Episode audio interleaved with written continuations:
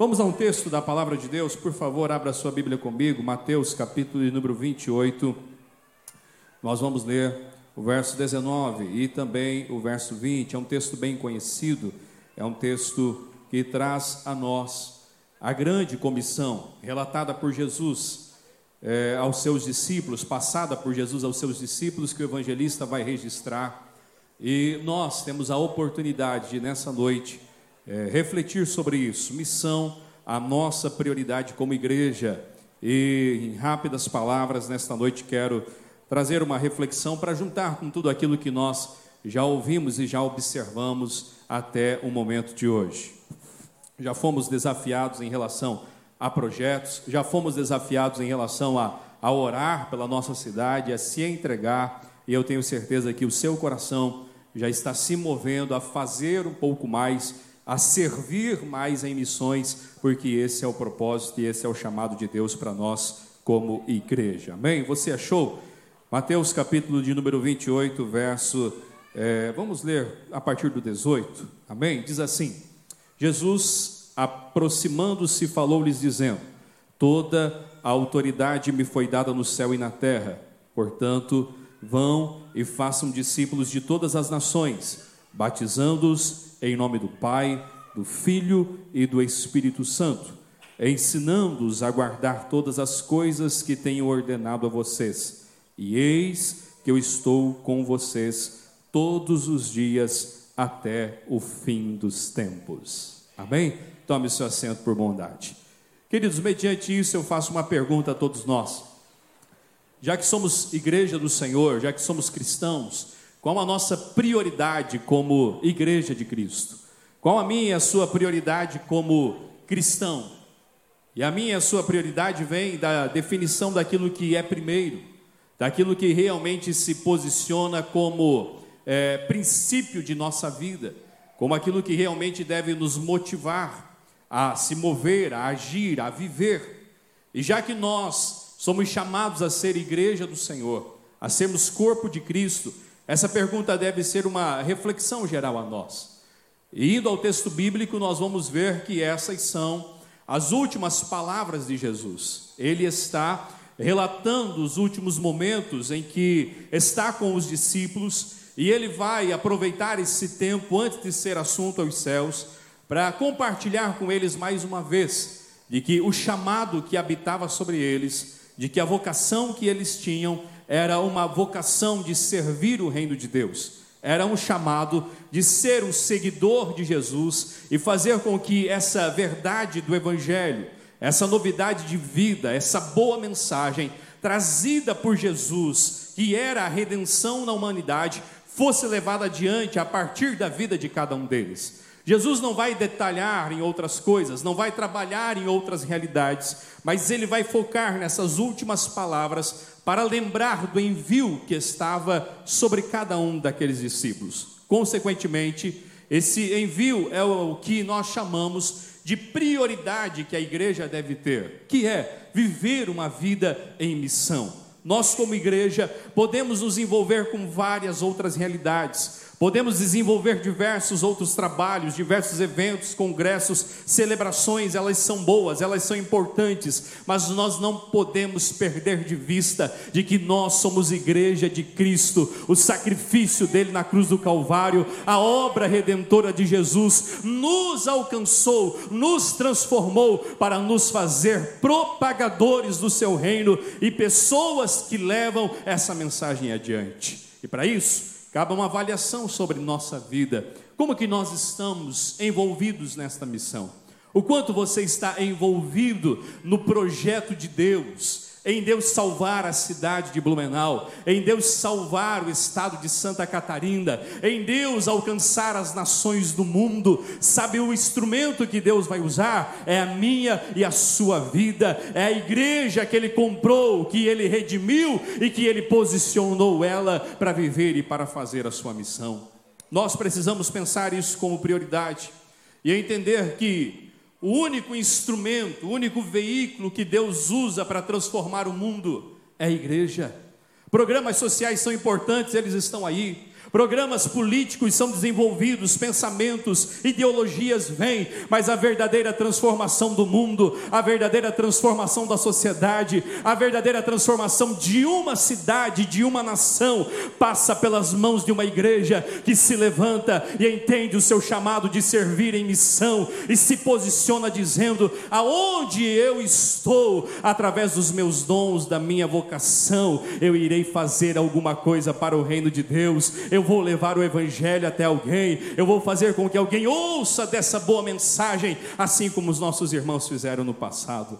Hoje celebramos 92 anos desta igreja, mas quantas pessoas doaram a sua vida Quantas pessoas não omitiram o Evangelho, quantas pessoas assumiram essa postura de entender que eram um instrumento de Deus, que eram um meio de Deus trabalhar no mundo, e a partir do posicionamento delas, a sua família foi alcançada, através do posicionamento delas, a sua vida foi alcançada, e você está aqui nessa noite, podendo celebrar ao Senhor, podendo adorar a Ele, contar testemunhos de transformações na sua vida, tudo isso é fruto de um trabalho missionário missionário, de uma igreja missionária, e isso não pode parar em nossas vidas, mas deve ir além, porque nós somos um instrumento de Deus para transformarmos a realidade que nós estamos vivendo.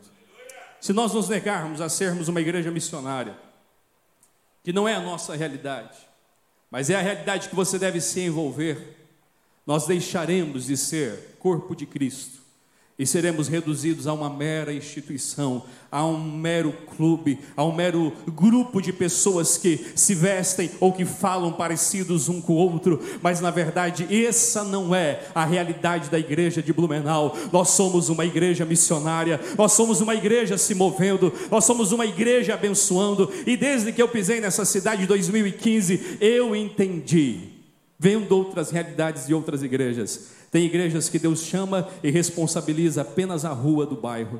Tem igrejas que Deus chama e entrega talvez o vilarejo. Tem igrejas que Deus chama e entrega a cidade. Agora tem igrejas como a cidade de Blumenau, a Adeblu, a igreja que você congrega, que Deus chama ela e posiciona ela para abençoar a cidade, para abençoar o estado, para abençoar o Brasil e para abençoar as nações. É assim que nós estamos nos movendo e é assim que o Senhor chama eu e você a participarmos da missão dele. Você é esse chamado. Você é esse vocacionado. E eu queria te dar aqui quatro motivos principais para você fazer missão. O primeiro deles, porque missão é um mandamento de Jesus, é uma ordem que Jesus nos deu. Ele olhou aos seus discípulos e ele disse: Ide por todo mundo e pregai o Evangelho. Fazer missões não é uma opção nossa, Fazer missões, queridos, não é uma opção que existe no mercado gospel. Fazer missão está na essência do cristão, está na essência do discípulo de Cristo. A partir do momento que nós passamos pela obra da cruz, aquela registrada em Mateus 11, 28, vinde a mim todos os que estáis cansados e sobrecarregados. A partir do momento que nós recebemos esse convite, nós somos logo direcionados para Marcos 16 e 15, ide por todo mundo e pregai o evangelho a toda criatura. E a obra, o chamado de Jesus para você também envolve um envio e ele te envia para o lugar que você está. Ei, não é uma opção, é um mandamento. É uma ordem de Jesus, e a minha pergunta, a mim e a você nessa noite é: como nós estamos obedecendo a ordem de Jesus? Como que você está se relacionando? É uma ordem tão grande que o apóstolo Paulo vai dizer, e olha quem ele era, Olha a dedicação dele em missão, olha a entrega de vida, e ele vai dizer: se eu anuncio o Evangelho, eu não tenho que me orgulhar disso, porque me foi imposta esta obrigação, ou seja, é algo que eu devo fazer como essência da obra que eu fui alcançado. E talvez você pense, então preciso ir para outro país, preciso ir para outra realidade, preciso deixar o emprego, preciso fazer como os alunos do CTM. Nem todos seremos chamados desta forma. Quando Jesus direcionou os seus discípulos na missão, ele disse em Jerusalém, é, Judéia, Samaria e até os confins da terra. Nem todos iremos para as nações, nem todos iremos para os confins da terra, mas Jerusalém é nossa, Blumenau é nossa, o seu trabalho é é seu lugar de evangelização, na sua família é seu lugar de evangelização, no ponto de ônibus é lugar de evangelização, nas ruas onde você anda diariamente, ali você deve derramar o seu coração e obedecer a ordem de Jesus, dizer: Eu vou ser fiel e eu vou me envolver e eu vou servir cada dia mais essa missão. Segundo motivo, porque evangelizar, fazer missão, é a maior expressão de amor que um cristão pode fazer. E essa expressão de amor, ela é em duas vias. Quando nós evangelizamos, quando nós compartilhamos, quando nós falamos de Jesus para alguém, nós estamos demonstrando amor em duas vias principais.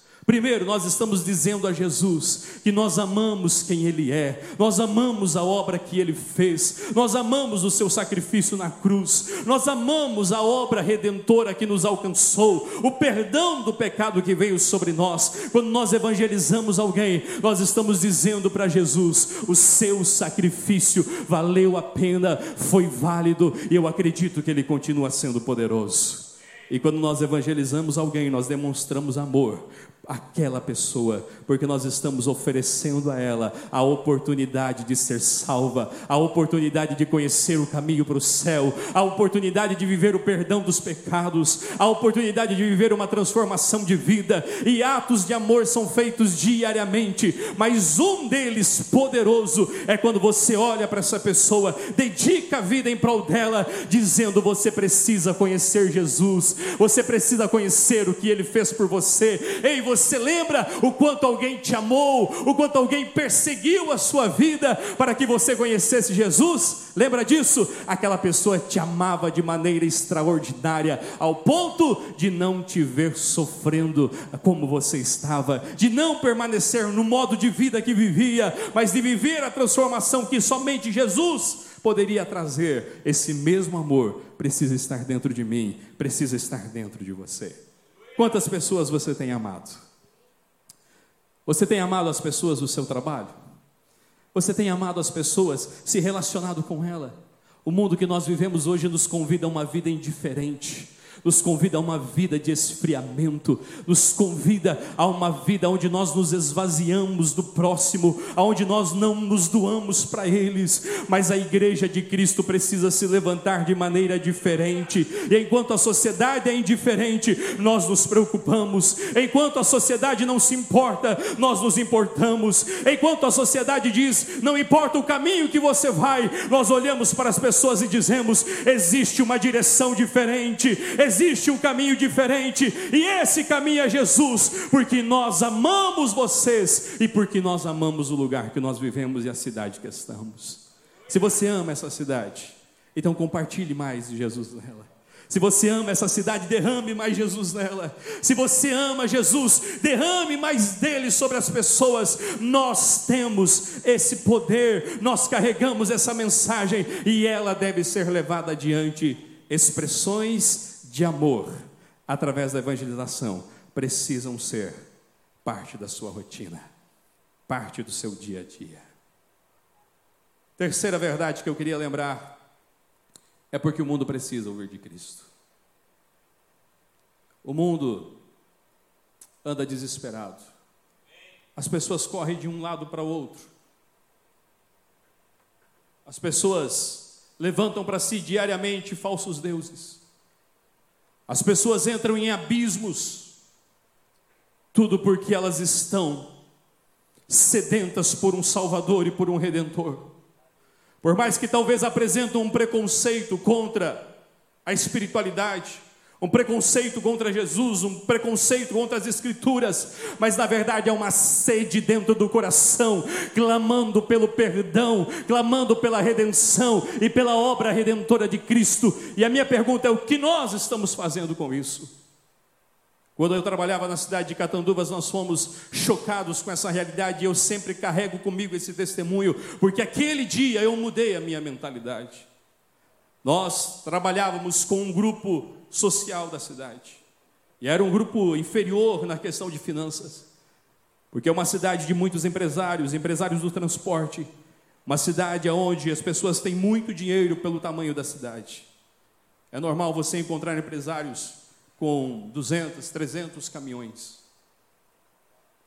E naquela cidade nós tínhamos um comportamento de talvez não chegar a essas famílias por uma mentalidade de igreja. Mas um dia de manhã, uma família nos chamou, ligando ao vice-presidente, e disse: Por favor, venham aqui em casa, porque vocês precisam nos ajudar numa situação. E quando o vice-presidente entra lá, é uma casa boa, é uma casa de uma família que tem muitas finanças. E ele adentra no quarto junto com a mãe e ele encontra um rapaz, seus 35, 36 anos, com dois consultórios de odontologia, um na cidade e um na cidade vizinha. Mas encontra aquele rapaz sem vida.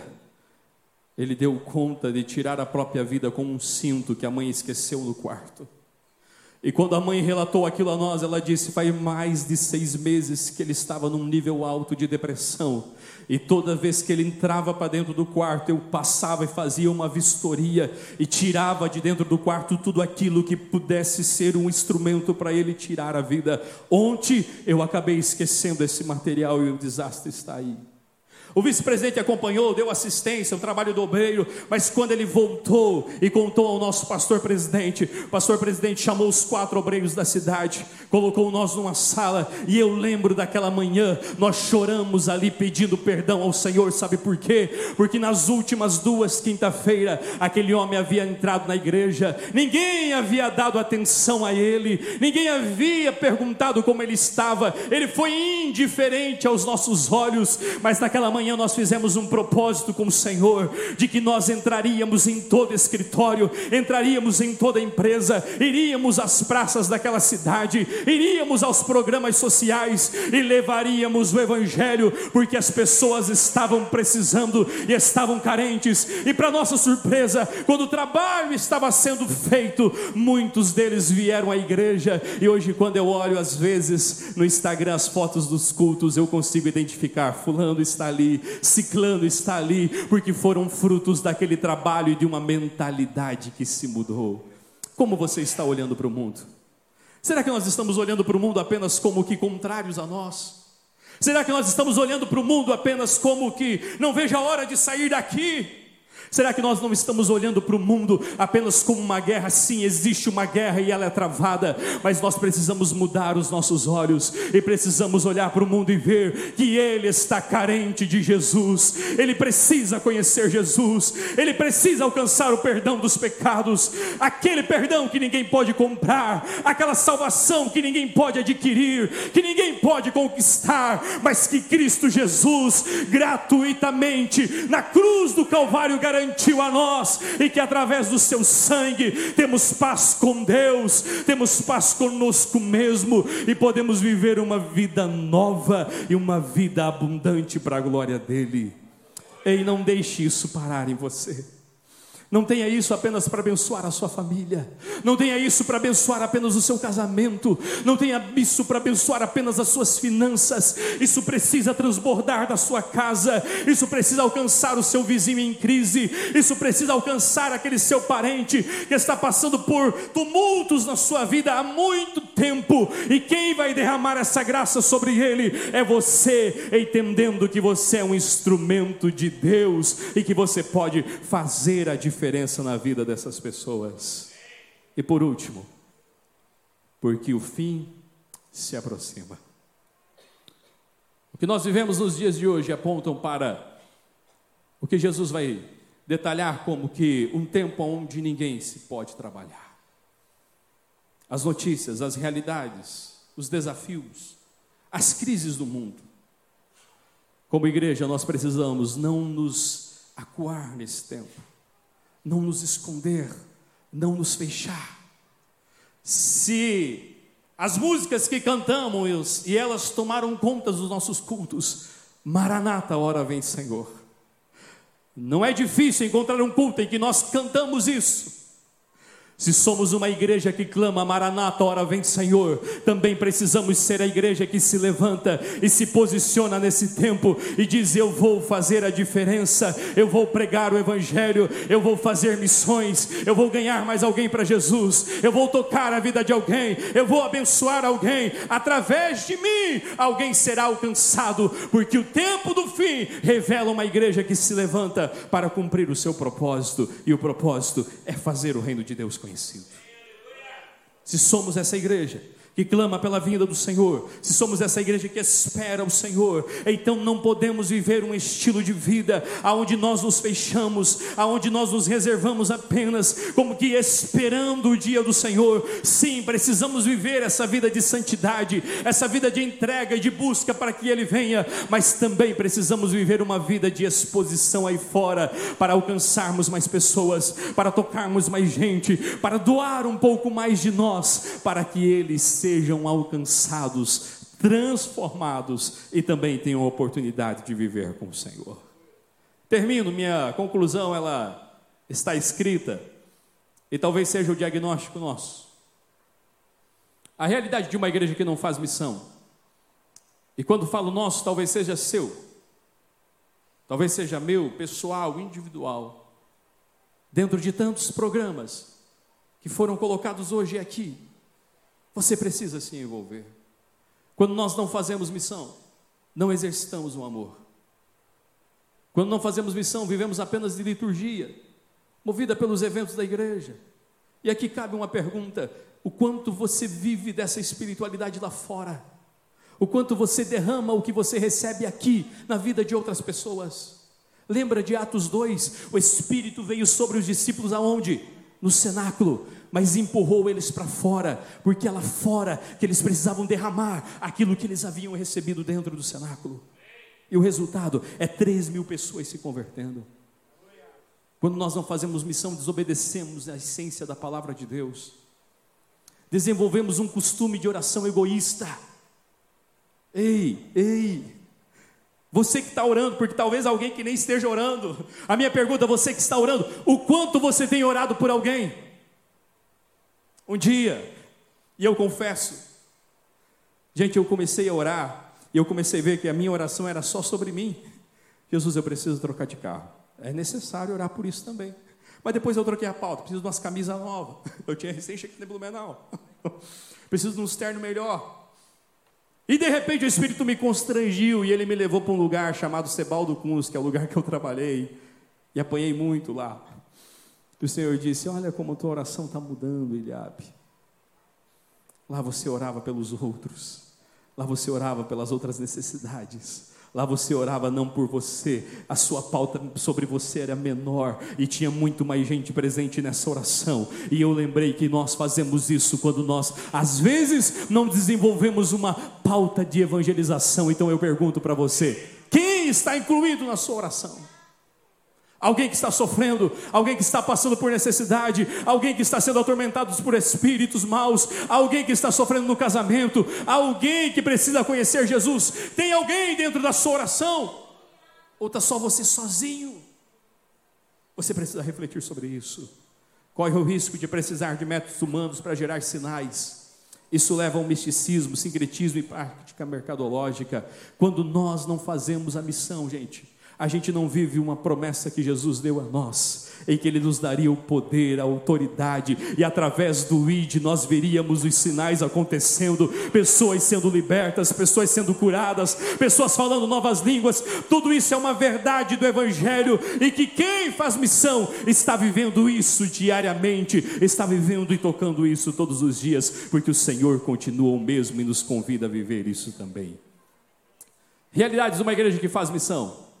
Vamos lá, para mim terminar. Quando a igreja faz missão, a realidade dela muda, porque ela cumpre o mandamento principal de Cristo, que é fazer discípulos. Ela está gerando vida, ela está gerando pessoas, ela está produzindo, e esse é o chamado de Deus para nós.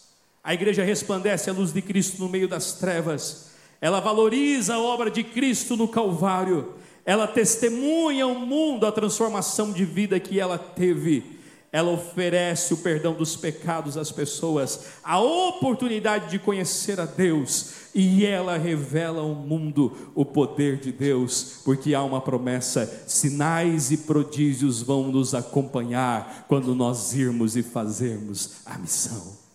Por isso, o Senhor nos convida a se envolver ainda mais. Por isso, essa noite, o Senhor comunica muitos projetos ao seu coração. Por isso, essa noite que nós oramos pelo CTM, que sim, é uma noite representativa, como o nosso pastor falou, de vidas se entregando. O Senhor te alcança aqui para dizer: você precisa se envolver mais. O reino está se movendo, pessoas estão sendo transformadas a partir do Evangelho, e isso precisa alcançar a sua vida também, e precisa acontecer a partir da sua vida. Então, o que nós precisamos fazer? Primeiro, reconhecer talvez que temos falhado, pedir perdão ao Senhor, entender que Deus quer nos usar, assumir a responsabilidade e dizer: Eis-me aqui, usa-me, Senhor, eu quero ser um instrumento para esse tempo.